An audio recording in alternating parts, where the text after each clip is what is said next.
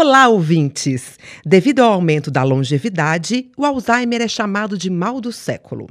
Causa problemas na memória, pensamento e comportamento.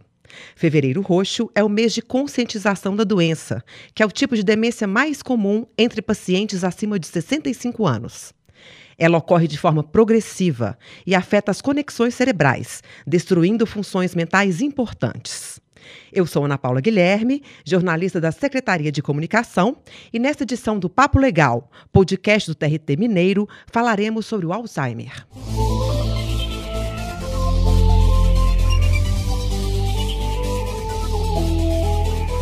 De acordo com o Ministério da Saúde, mais de um milhão de brasileiros sofrem com o mal de Alzheimer e 100 mil novos casos são diagnosticados a cada ano. Em todo o mundo, o número chega a 50 milhões de pessoas. Para falar sobre esse tema, recebemos o neurologista Paulo Caramelli, professor da Faculdade de Medicina da UFMG. Seja bem-vindo, doutor. Primeiramente, gostaríamos de saber a causa do Alzheimer. Trata-se de doença geneticamente determinada? A doença de Alzheimer é a principal doença neurológica degenerativa. A causa ou as causas da doença de Alzheimer não são totalmente conhecidas, mas se acredita que a doença esteja relacionada a uma combinação de mudanças cerebrais que ocorrem no envelhecimento, associadas a aspectos genéticos, ambientais e também a alguns fatores de risco. É, a doença raramente pode ter origem genética é, menos de 2% dos casos de doença de Alzheimer estão relacionados a é, mutações genéticas é, específicas já identificadas e que geralmente condicionam um início mais precoce dos sintomas, antes dos 65 anos. Doutor, quais são os principais sintomas e os estágios da doença? O sintoma mais característico da doença de Alzheimer é a perda de memória, principalmente a memória para fatos recentes. Esse eh, sintoma ele ocorre como primeiro e principal sintoma da doença em cerca de 85% dos casos. Caracteristicamente, a doença de Alzheimer se inicia eh, com uma perda subjetiva de memória, alterações eh, percebidas apenas pela pessoa isso evolui depois para o que nós chamamos de estágio de comprometimento cognitivo leve, em que além de uma percepção subjetiva, é, a avaliação clínica médica por meio de testes específicos também detecta essas alterações e depois evolui para a fase de demência, em que além da memória outros sintomas ditos cognitivos também surgem e passa a ocorrer é, uma perda de autonomia, ou seja, a pessoa começa a ter dificuldades para a realização de atividades de sua vida é, diária. E as fases de demência incluem a fase leve, em que a, a autonomia é comprometida apenas para atividades instrumentais ou mais complexas, depois uma demência, uma fase de demência moderada, em que essa perda de autonomia também passa é, para atividades básicas e, por exemplo, banho, é, vestimentas ou vestir-se, e depois um estágio de demência grave. Portanto, os estágios são é, declínio cognitivo subjetivo ou, ou, perda subjetiva de memória, comprometimento cognitivo leve e demência nas fases leve, moderada e grave. Como é feito o diagnóstico e qual a sobrevida média dos pacientes, Dr. Caramelli?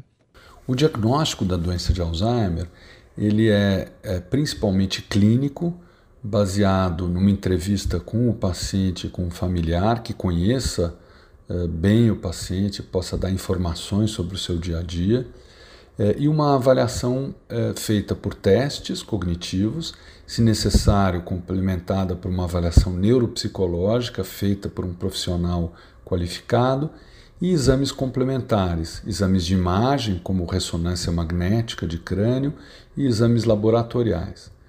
Esse é o diagnóstico clínico mais habitual, mais comum em todo o mundo e que é um diagnóstico que se baseia, portanto, no quadro clínico e na exclusão de outras causas para os sintomas apresentados pelo paciente.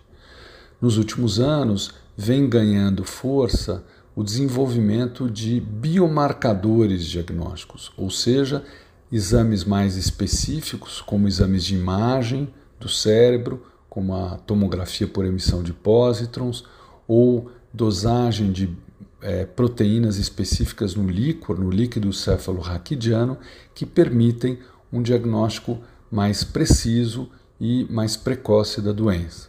Embora é, esses exames ainda necessitem de uma plena validação para seu uso na prática clínica.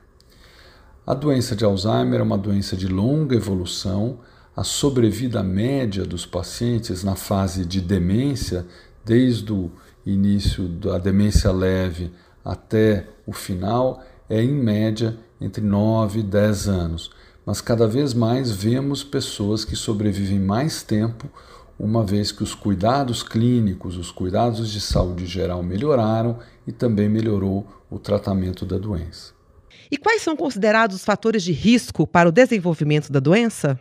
Existem diversos fatores de risco já identificados para o desenvolvimento de doença de Alzheimer. O principal deles é a idade. Quanto mais o indivíduo vive, quanto maior a sua idade, maior o risco dele desenvolver doença de Alzheimer, claramente uma doença ligada ao envelhecimento.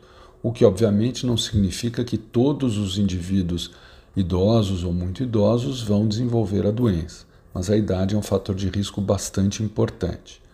O sexo feminino também é um fator de risco, já que a doença é um pouco mais frequente em mulheres do que em homens. A história é, familiar, né, história de casos de doença de Alzheimer na família, também aumenta o risco é, da pessoa desenvolver doença de Alzheimer.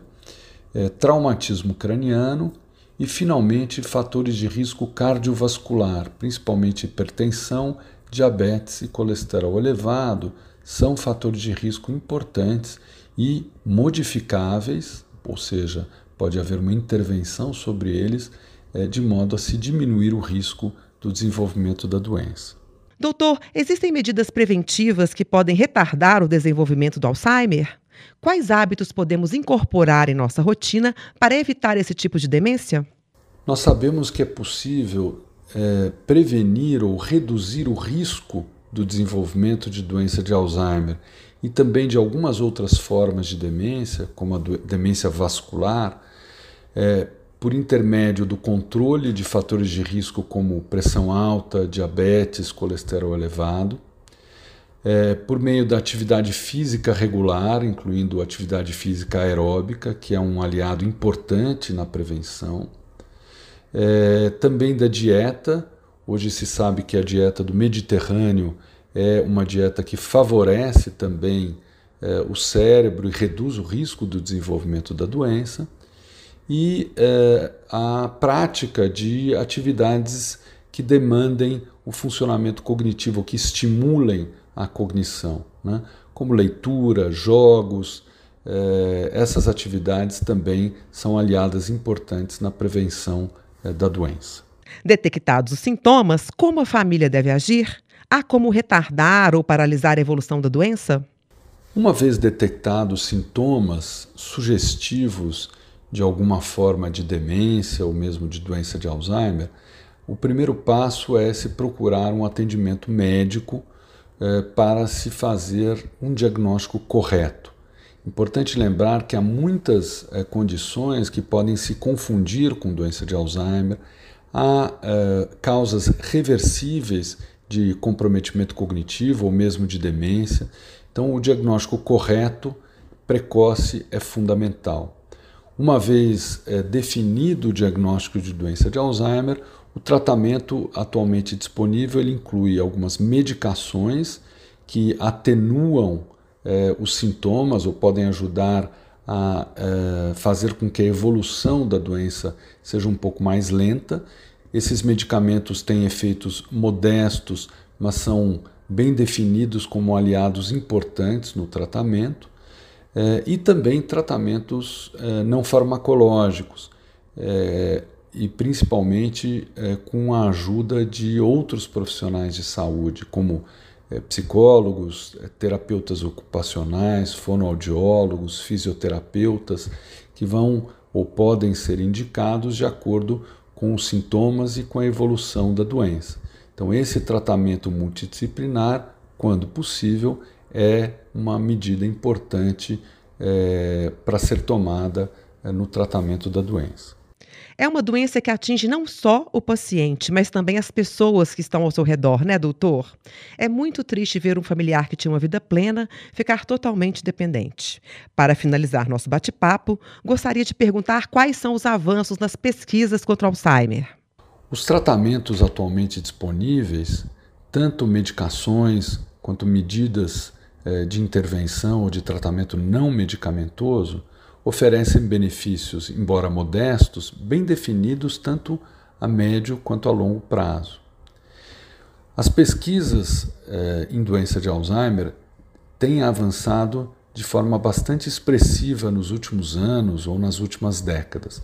As pesquisas principalmente se voltam para a compreensão dos mecanismos relacionados ao desenvolvimento da doença, novos métodos diagnósticos que permitam uma detecção precoce e mais segura, e também novas formas de tratamento, principalmente tendo como alvos terapêuticos proteínas específicas que se acumulam no cérebro e outras alterações que ocorrem, eh, alterações eh, patológicas que ocorrem no cérebro eh, de pessoas acometidas pela doença. É, Acredita-se que nos próximos anos novas opções de tratamento medicamentoso devam surgir a partir é, desses estudos. Muito obrigada por participar conosco do Papo Legal, Dr. Paulo Caramelli. Agradecemos também aos nossos ouvintes e aguardamos todos vocês na próxima edição do nosso podcast. Até lá!